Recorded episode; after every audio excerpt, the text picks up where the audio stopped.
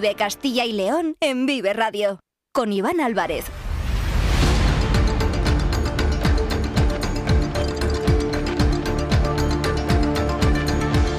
Hola, ¿qué tal? Muy buenas tardes, bienvenidos, bienvenidas a Vive Castilla y León. Son las 2 y cuarto de la tarde, es jueves, día 4 de enero, y vamos en directo hasta las 3 en punto en esta sintonía, en la sintonía de Vive Castilla y León. Tenemos 45 minutos por delante para contarles muchas cosas, muchos asuntos que son noticia hoy en nuestra comunidad. Nos pueden escuchar a través de la FM de toda la vida, en nuestra página web www.viveradio.es, en todas nuestras plataformas de streaming y de podcast y en las redes sociales de Vive Radio, con el sonido perfecto de nuestro técnico Carlos Monsalve. Vive Castilla y León en Vive Radio. Con Iván Álvarez.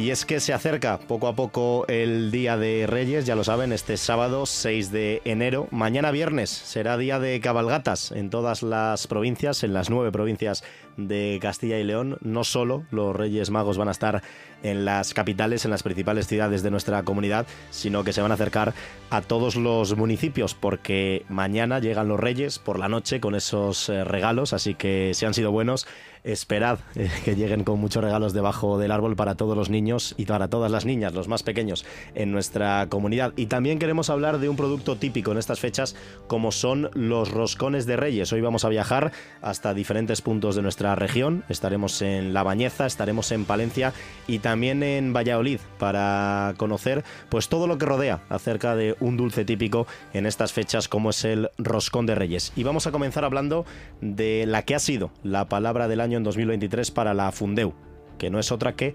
polarización. Son las 2 y 17 minutos de la tarde. Están escuchando Vive Castilla y León. Comenzamos.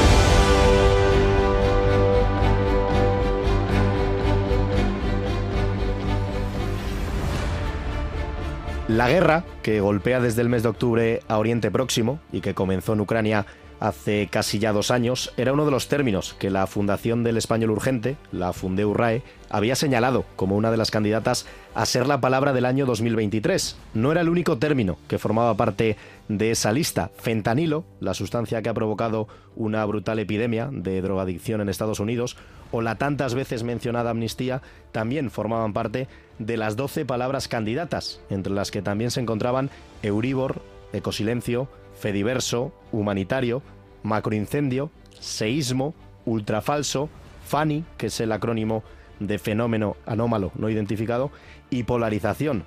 Si de usted dependiera la elección, si tú fueras el encargado de elegir la palabra del año 2023, ¿cuál sería la ganadora? Para la Fundeu, la palabra del año es polarización, término que ha sido elegido por su gran presencia en los medios de comunicación y la evolución del significado que ha experimentado, según anunció la institución en la que participa la Real Academia de la Lengua. Polarización competía con otras palabras que también lo podían haber sido, pero no podemos ponerle un pero precisamente a que ésta merezca esta distinción. Polarización es un concepto que llegó en el año 1884 al diccionario, desde el ámbito de la física, y nos habla de actuaciones sobre la vibración de las ondas, sobre la tensión de los aparatos electrónicos o la corriente de las pilas eléctricas. Posteriormente, por la vía de la metáfora, se incluyó una nueva acepción que se refiere a concentrar la atención y el ánimo en una cosa concreta. Más tarde se agregó otra acepción referida a orientar algo en dos direcciones opuestas, es decir, se emplea de manera específica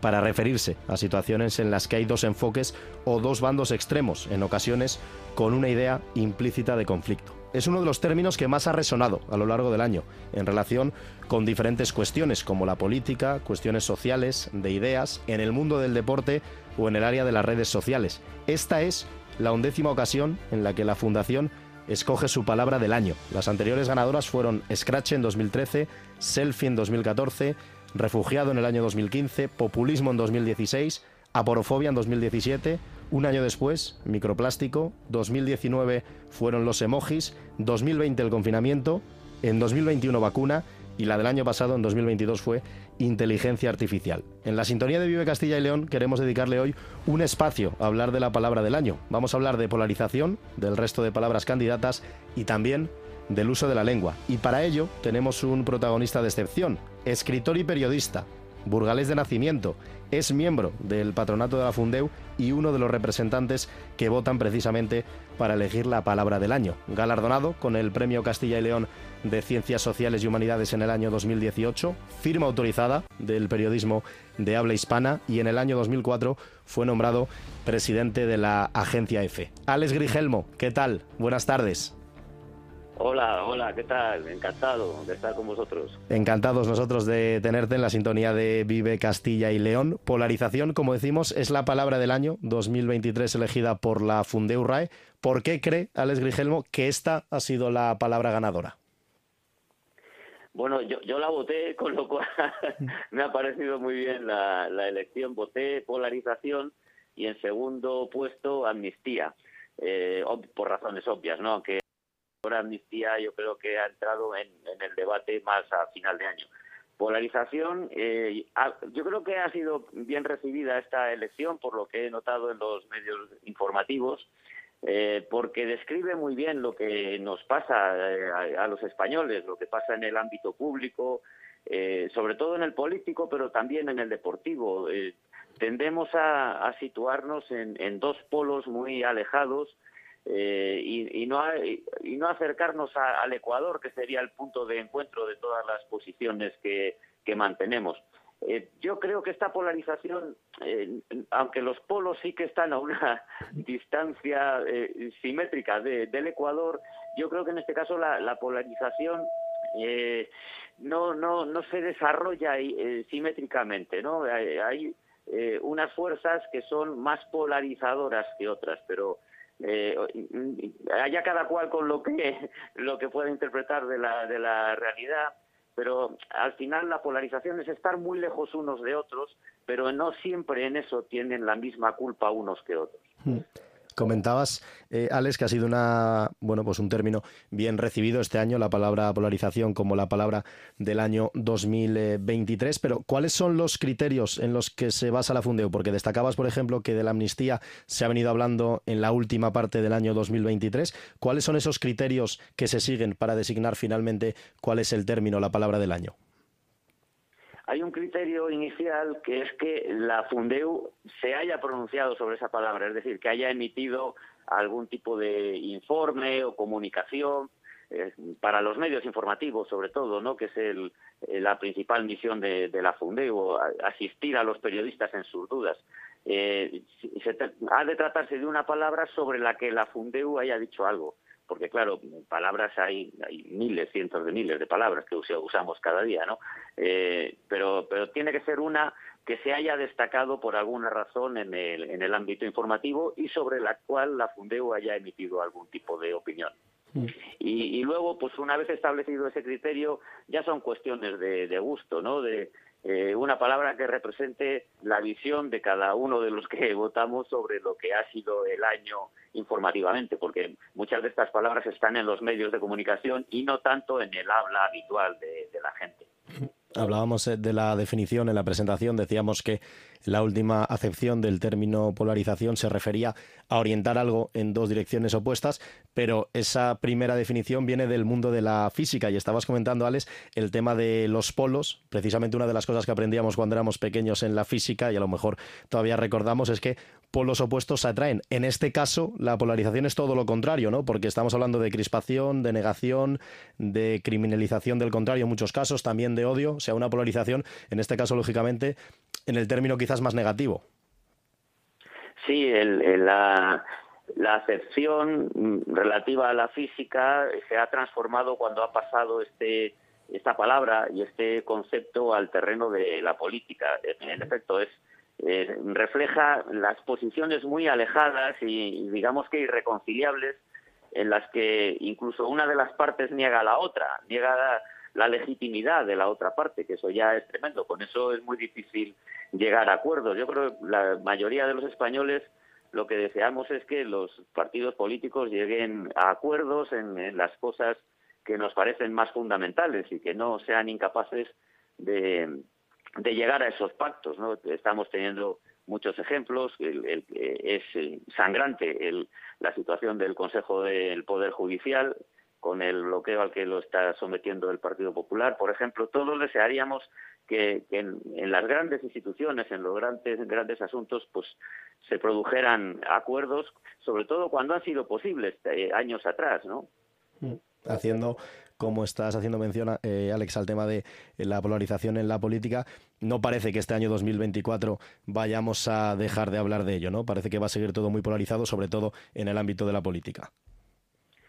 Pues así es. Eh, y eso contraviene lo que lo que todos deseamos. Al final, pues tenemos una clase política que se dedica a hacer lo contrario de lo que los ciudadanos queremos, que es es que lleguen acuerdos, que se entiendan, que, que piensen en los intereses de, de, la gente y no en las, en las cuitas que tienen entre ellos, a veces con unas cuestiones que se convierten en tema del día, que si me han invitado a un acto no me han invitado uno, pero eso en qué cambia la vida de la gente, que, que piensen sobre todo en aquello que nos afecta y lo que puede mejorar nuestra vida, no en, en problemas suyos, ¿no? Al final los debates políticos son muchas veces muy endogámicos, muy muy de, de, ellos mismos, ¿no? No se debaten las cuestiones que, nos afectan. Mm. Hemos salido a la calle, Alex, a preguntar a la gente, a los ciudadanos y a las ciudadanas de Castilla y León sobre cuál es para ellos esa palabra del año 2023. Vamos a escucharles, es breve, pero bueno, seguro que nos dejan diferentes términos también muy interesantes. Hipocresía. buenísimo. Descambiar. Silencio. Guerra. Distancia. Amnistía. Soterramiento. Desconcertante. Inteligencia artificial. IA. Cambio climático. Jugar. Descontrol. Escudo. Incertidumbre. Equidad. Amnistía. Cambio. Amnistía. Soterramiento. Guerra. Amnistía han sonado muchísimo guerra y amnistía. También lo comentabas que en tu votación el primero fue polarización y el segundo em, amnistía. Es verdad que a lo mejor quizás son términos que la gente de a pie en la calle ha utilizado más, porque al final los medios de comunicación también han estado muy, muy presentes, pero igual que lo decíamos de polarización, son palabras que parece que vamos a seguir utilizando, ¿no? Vamos a seguir hablando de la guerra de Ucrania, de Oriente Próximo, vamos a seguir hablando de, la amnistía. Por ejemplo, otra de las candidatas era fentanilo también, esta eh, droga que está afectando mucho a Estados Unidos. Son, son muchas palabras interesantes y que van a seguir ahí. A Estados Unidos y Canadá. Yo estuve en mm. Canadá hace tres o cuatro años y era sobrecogedor. Eh, el aspecto que ofrecían muchas personas que caminaban como zombies por, por la calle afectadas por, por el fentanilo. Y, y, para, mí fue una novedad en ese momento y ahora veo que, se, cuando ha pasado a Estados Unidos es cuando se ha empezado a hablar más, más del asunto. En cualquier caso, muchas de esas palabras no están en el, en el habla de la gente y en las discusiones. La palabra polarización yo no creo que forme parte de las conversaciones, que haya formado parte de las conversaciones de las Navidades, ¿no? Mm. de las familias. Amnistía sí, amnistía Sin duda. sí que un debate, un debate mayor, sí, sí. Pero bueno, la palabra amnistía digamos que llevaba más tiempo entre nosotros, eh, no solo por la amnistía de, la transición, sino porque, bueno, ha, estado en el debate en los últimos años. Eh, y, polarización se ha dado quizá más intensamente en, este año. Mm, por ejemplo, la amnistía también ha estado en el debate aquí en, Castilla y León, lo hemos escuchado eh, muchísimo en las Cortes, en los diferentes eh, debates entre los diferentes representantes políticos, también incluso, por ejemplo, con la presencia muchas veces en Ferraz, en la sede del PSOE, del vicepresidente de la Junta de, Castilla y León, o sea que es una palabra, lógicamente, que se está utilizando en todo el país. Te quería preguntar, Alex, al final es jugar un poco a, adivinar, ¿no? Y prácticamente imposible. Apenas van cuatro días de este nuevo año, no se puede predecir, lógicamente, por dónde va a ir la palabra del año 2024, pero la experiencia, eh, todos los años que llevas pues ligado al mundo de, la palabra, siguiendo eh, el castellano también como, como periodista, como escritor, no sé si alguna pista puedes predecir de por dónde pueden ir más o menos este año esas palabras del año, aunque muchas nos podamos encontrar con ellas, como el tema de la amnistía, no sé qué podemos esperar de este 2024 pues ojalá ojalá tuviera esa capacidad de predicción. Hay que tener mucho cuidado con las predicciones que uno hace porque se suelen volver contra quien las pronuncia, ¿no? Eh, pero fíjate, hace unos años en, la votación yo eh, defendí la palabra vacuna y, ese año no no resultó ganadora y, si no recuerdo mal resultó ganadora al año siguiente. pero pero claro, quizá me, me anticipé porque ahí sí que veíamos ya, yo creo que fue a finales de 2020 puede ser, o que ya se, se atisbaba la, la, la, llegada de, de vacunas y, yo pensé que, iba a ser la, la palabra fue en 2021. Año, del año siguiente. En 2020 fue, confinamiento, en 2021 eh, vacuna. Hablando de, recordar, no sé si te viene a, la cabeza que en los inicios del periódico del Día de Valladolid, coincidiendo además con el Congreso Internacional de la Lengua que se celebró en Valladolid en octubre del año 2001, eh, en el periódico El Día preguntaron a diferentes personajes de la cultura de Castilla y León cuál era la palabra suya preferida en castellano y la más votada por estos personajes de la cultura fue la palabra paz. Ojalá pudiéramos decir que paz en 2024 fuera la palabra del año, ¿no? Ojalá, recuerdo aquella iniciativa del Día de Valladolid que participaron, yo creo que, eran escritores. Eh, no, no, sé si eran 50 o 100 escritores de Castilla y León que eligieron la, la palabra para ellos más, más hermosa del castellano, pero ya ahí creo que, que, los, los, electores prefirieron el contenido de la palabra más que, que su forma o su sonoridad, ¿no? Pues la, paz es lo que todos deseamos, sin, sin la paz no puede haber desarrollo humano y, cívico y ojalá efectivamente, ojalá fuera la palabra paz el término elegido en este 2024 como consecuencia de que se acabaran las guerras en, en Ucrania y en Oriente Próximo. Mm. Me comentabas el, hecho de que, por ejemplo, la palabra polarización ha sido muy utilizada en los medios de, comunicación. Eh, ¿Consideras que los medios, en este caso, por ejemplo, la radio, ya sea a lo mejor la prensa, que es verdad que quizás es, es más cuidada a la hora de poder leer y releer y escribir un texto, aunque ahora también con el mundo de, Internet y, los periódicos digitales todo también va mucho más acelerado, pero los medios de comunicación le damos muchas patadas, entre comillas, al uso de, de la lengua, del castellano? Bueno, es normal que cuando se habla eh, se, se, incurra en, en, desatinos, en incoherencias, en, errores, si queremos llamarlo así, porque todos improvisamos al hablar. Es, es menos tolerable cuando se escribe, porque la escritura es ya un acto de reflexión y además los textos se supone que son supervisados por alguien eh, merecen distintos juicios los, eh, los diferentes soportes en los que nos expresamos los periodistas. Ahora bien, una cosa es tener un despiste ocasional mm. y otra cosa es eh, incurrir todos los días en el mismo error, cosa que, que vemos a menudo en determinados periodistas, ¿no? Que, que y, y, uno se queda pensando, pero no tienen jefes que les adviertan de que esto que están diciendo está mal, que esta palabra no se aplica a eso, eh, cosas así, ¿no? por ejemplo, al, empezar los partidos de fútbol, oigo que se habla en, de, que los jugadores están haciendo el pasamanos. y bueno, esto le puede pasar a uno en, alguna ocasión que, que confunda la, la, salutación de los futbolistas con, y supongo que se, se cruza ahí el término besamanos, que es lo que se hace en las eh, recepciones reales en, en, el Palacio Real, etcétera, eh, que ya no se besa la mano del rey, pero antiguamente se besaba y ha quedado la palabra, aunque simplemente se le estreche la mano, ¿no? Y, me hace mucha gracia cuando dicen, empieza el pasamanos. Bueno, el pasamanos es la barandilla de una de una escalera. recuerdo leerte precisamente esto en un artículo. Sí, sí, lo escribiste en un artículo y, recuerdo de leerlo perfectamente. Sí, sí, sí, sí, sí. Con poco éxito, con, poco éxito porque lo oigo cada dos por tres, ¿no? Sí, hay eh, muchísimos términos que ya están, digamos que los hemos cogido por costumbre y da igual que nos digan que son incorrectos porque no hay manera de, eliminarlos. Comentabas el tema de los periodistas, que es verdad que en ese caso tiene pues más delito porque al final te dedicas a ello y tienes lógicamente que escribir y que hablar eh, bien, porque al final también para los oyentes, para los lectores, pues es una forma de que ellos también aprendan, pero el caso, por ejemplo, de, las redes sociales, del uso de, TikTok, de Instagram, estamos acostumbrados a escribir con muchas faltas de ortografía a través de, WhatsApp, no se utilizan ya los signos de puntuación, las tildes, ya no que decir de, que una pregunta comience y acabe con el signo de, interrogación, pero todo esto tiene que ser perjudicial para los jóvenes, ¿no? El día de mañana, cuando tengan que escribir, no sé, un correo electrónico, un currículum, eh, optar a un puesto de trabajo, todo esto es perjudicial.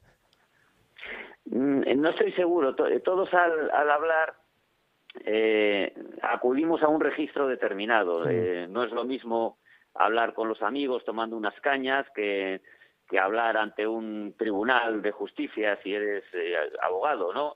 o sea, un abogado puede hablar muy coloquialmente y, y, con descuidos cuando está con sus amigos, pero luego aplicará toda la formalidad si tiene que defender a alguien en un juicio.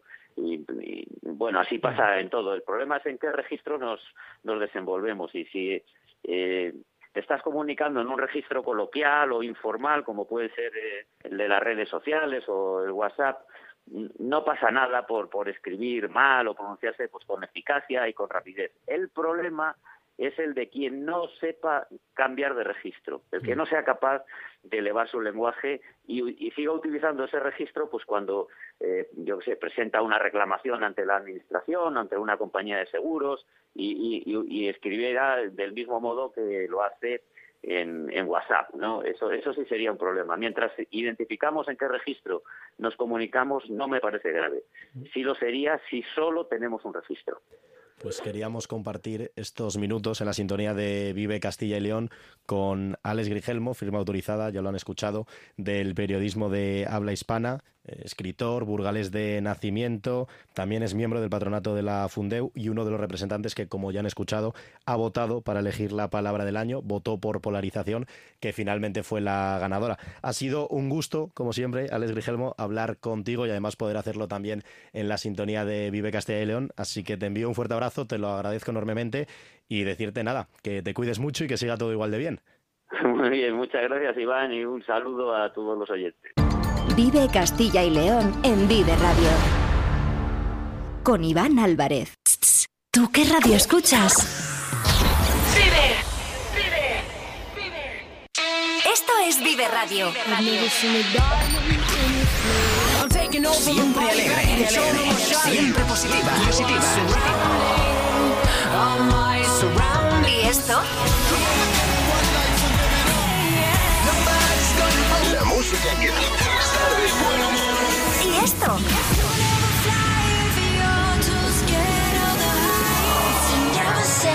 ¿Y esto? Siempre música positiva. Esto también es Vive Radio. Las canciones que te alegran el día. Siempre con un poco más de vida. Vive Radio. Vive Castilla y León en Vive Radio. Con Iván Álvarez. Tiene leche, tiene huevos, tiene harina, tiene sal, margarina, frutos secos y agua de azahar. Levadura, también frutas escarchadas de color y unas manos que lo amasan con el corazón roscón de reyes, qué bueno está, con chocolate en Navidad. Pues se pueden imaginar cuál va a ser el asunto que va a centrar nuestra atención los próximos minutos en la sintonía de Vive Castilla y León, ¿verdad?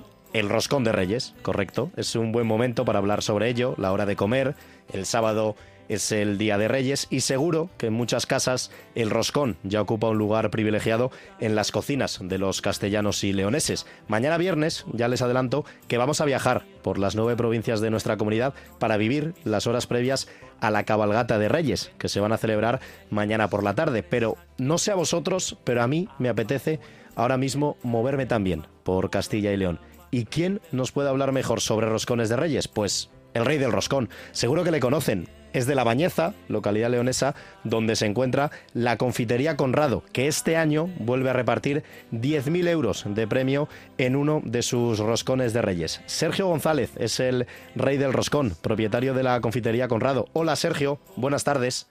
¿Qué hay? Muy buenas. Bueno, ya se acerca la fecha, se acerca ese día 6 de enero cuando se produce ese sorteo en el que un año más desde la Bañeza volvéis a repartir 10.000 euros en uno de los roscones de Reyes, ¿verdad?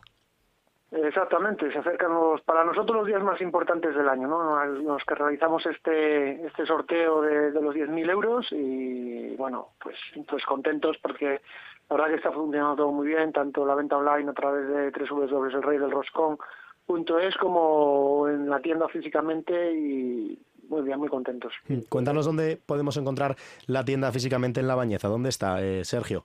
Bueno, la bañeza, eh, la confitería está en, el centro de la bañeza, en la calle del reloj, pues a 100 metros de la Plaza Mayor. Es un local muy antiguo, con mucho gusto puesto, muy tradicional y, y fundado en 1856, así que no hay muchos negocios que queden ya por ahí tan tan antiguos. Desde el siglo XIX, Confitería Conrado en el centro de La Bañeza y como comentaba Sergio también en la página web El Rey del Roscón, donde realizáis ventas no solo en España, sino por toda Europa, ¿verdad? Sí, eh, a raíz de esta iniciativa que empezó en el 2009, en- viendo las sinergias que se estaban generando, pues decidí en el 2012, eh, yo siempre he dicho que tengo dos escaparates, ¿no? Y que uno es un escaparate físico, que es el de la misma tienda, y el otro es un escaparate global, virtual e infinito, que es el de Internet, y en el 2012 decidí abrir otro eh, digitalizar el negocio y abrir otra, otra otro canal de negocio y la verdad que funcionó muy, funcionó muy bien esa venta online eh, los vendemos para toda España en 24 horas y para todos los países europeos en alrededor de 3-4 días. ¿Y cómo surge esta iniciativa, Sergio? Porque llevamos muchos años hablando del famoso roscón de, Confitería Conrado, de, La Bañeza, que se vende, como dices, por toda Europa, que el premio además no solo toca en la provincia de León, sino que puede tocar, como ya escucháis, por todo el continente. Hace un par de años, por ejemplo, tocó en, en Málaga. Eh, ¿Cómo surge esta iniciativa y el hecho que lleve Sergio hasta meter 10.000 euros dentro de un roscón?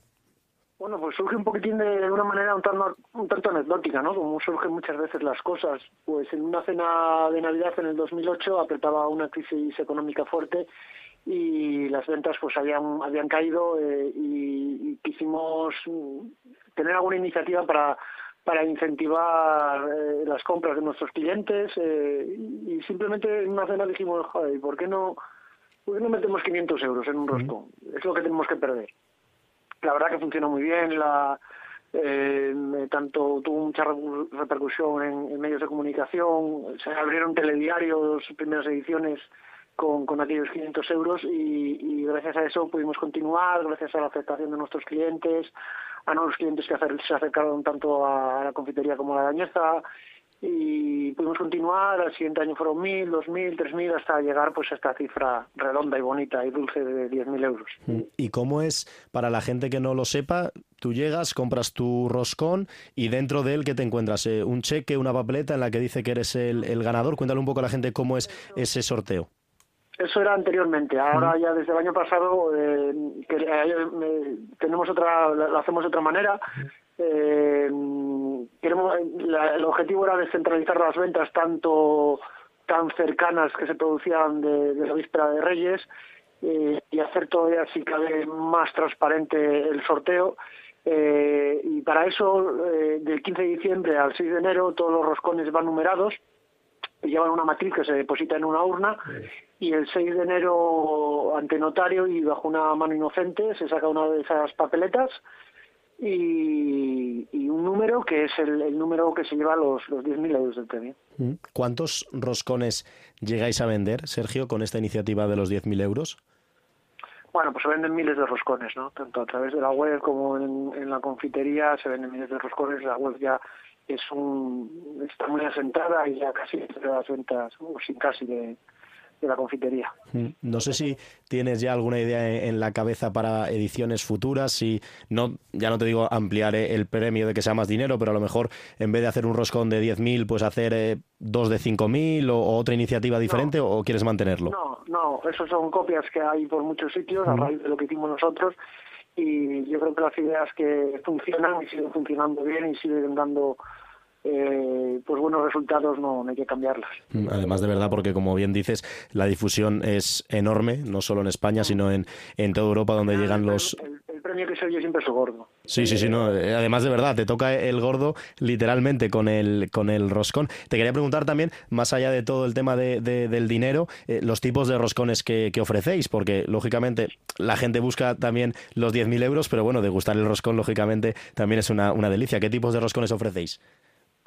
Pues mira, nosotros, como te comenté antes, nacemos en 1856 y llevamos haciendo roscones durante décadas y décadas y décadas, de la misma manera siempre, de manera tradicional y artesana, eh, con las materias primas que nos que nos otorga nuestra tierra de León, que tiene unas materias primas y unos productores excepcionales y, y- para ello siempre nos gusta introducir ese sabor de nuestra tierra, ¿no? Hacia hacia nuestros productos y, y luego aparte también pues tenemos eh, roscones, pues el roscón tradicional que va sin relleno, tanto como el roscón de nata, que es el que más se vende, el de crema, el de caballo de ángel, el de almendra o, o el roscón de frambuesa ecológica de la sierra de aquí del Teleno.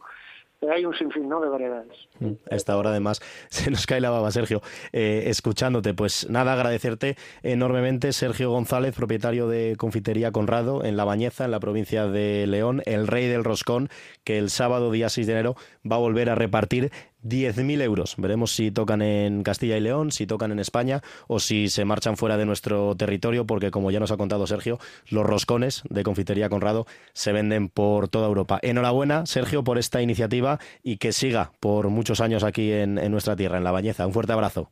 Muy bien, muchísimas gracias a todos. Un abrazo. Pues esta es la historia del rey del roscón. ¿eh? Uno de sus roscones de reyes contiene un premio de 10.000 euros. Nos gastamos apenas 20, eso es lo que cuestan los roscones en la confitería Conrado, y nos pueden tocar 10.000. No está nada mal como regalo de reyes. Y desde La Bañeza viajamos ahora hasta Palencia, donde en la tarde de ayer volvieron a cumplir con la tradición de repartir roscón de reyes entre los palentinos y las palentinas. 7.500 raciones gratuitas de roscón.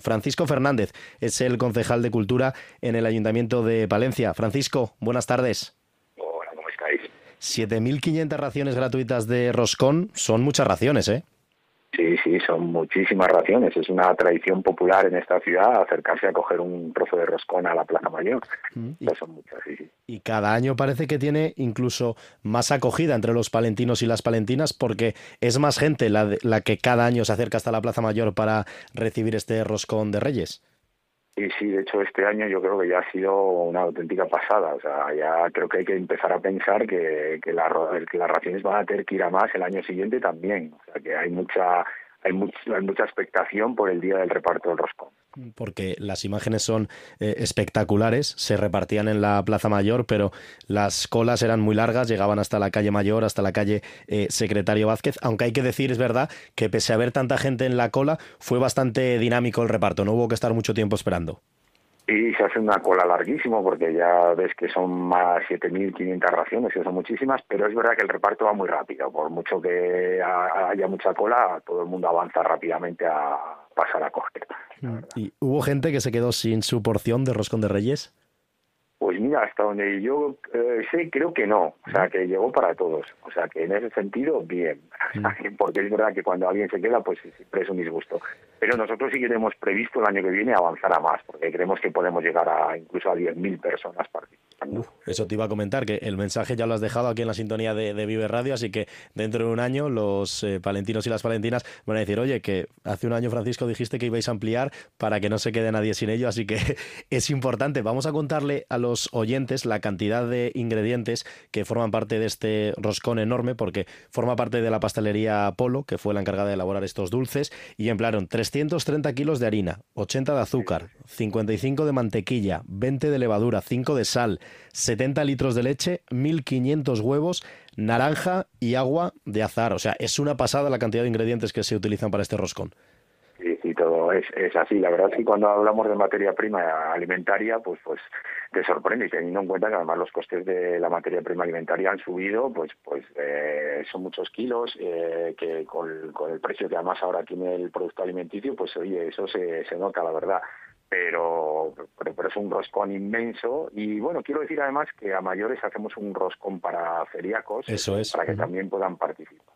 Sabes que lo hacemos en colaboración con el Centro de Tecnología del Cereal y también todos los que son celíacos pueden pasar a coger su cachito de roscón. que en este caso se repartió en la plaza de San Francisco y también hay que Eso decir es. que ese de gran roscón de la Plaza Mayor también para evitar problemas sanitarios, bueno, pues se evitó el uso de crema y de nata en el interior del roscón, así que lógicamente se trata de llegar a todo el mundo y también evitar lógicamente que pueda haber eh, problemas derivados de, de ello. Queríamos hablar de- del roscón, como ya lo hemos hecho Francisco, pero también queríamos aprovechar para preguntarte antes de despedirte, pues por las actividades que quedan programadas estos días en, en Palencia, sobre todo, todo enfocado, imagino, a esa cabalgata de Reyes para mañana.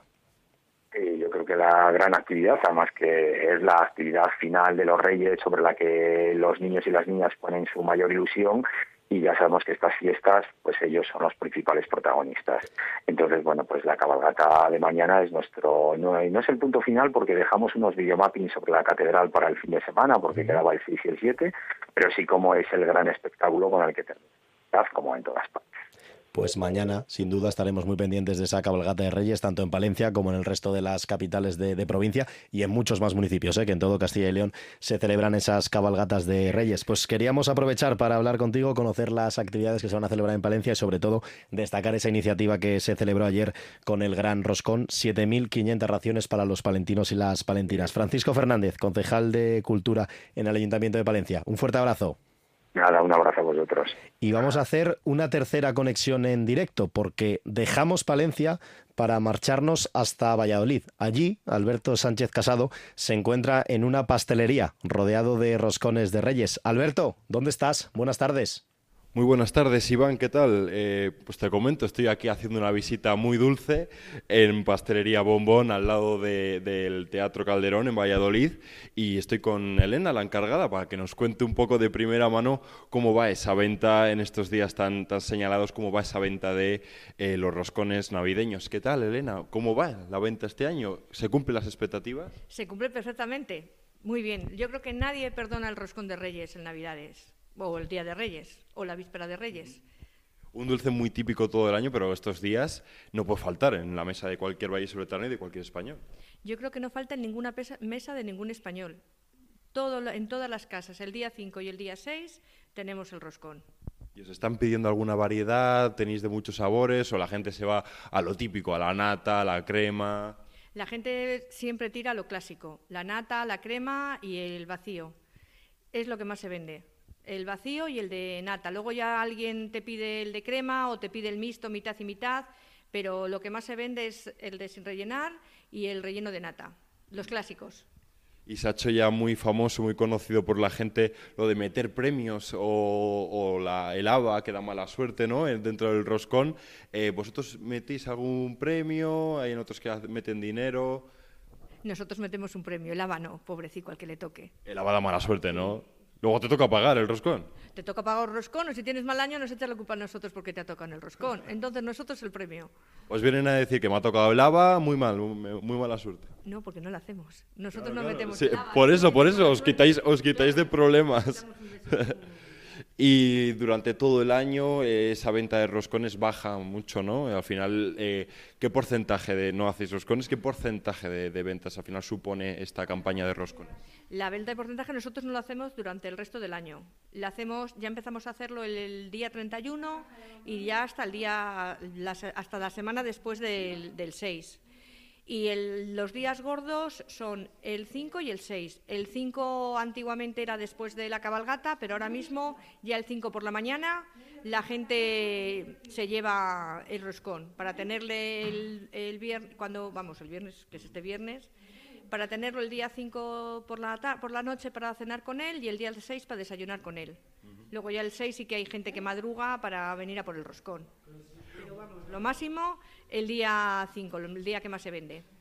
Pues perfecto, Elena, muchísimas gracias eso por contarnos un poco eh, toda la actualidad de estos días del roscón, que no va a faltar, como decíamos, en, la mesa de cualquier vallisoletano. Y también decirte, Iván, que hoy a la una eh, ha sido aquí en, en, Valladolid, en la Escuela Internacional de Cocina, han entregado 50 roscones solidarios a favor de, de Cruz Roja. Eh, son muchas las iniciativas en Valladolid que podemos tener para esta ruta de los roscones. Pues no se lo monta nada mal, ¿eh? Nuestro compañero Alberto Sánchez Casado, que disfrute de esos roscones de Reyes que puede degustar en eh, directo mientras nosotros estamos aquí, en la sintonía de Vive Radio, y vamos a despedir como siempre, nuestro programa con la información meteorológica, con la información del tiempo. Daniel Angulo, compañero, buenas tardes. Hola, muy buenas tardes, Iván, y muy buenas tardes a todos los amigos oyentes de Vive Radio, Vive Castilla y León.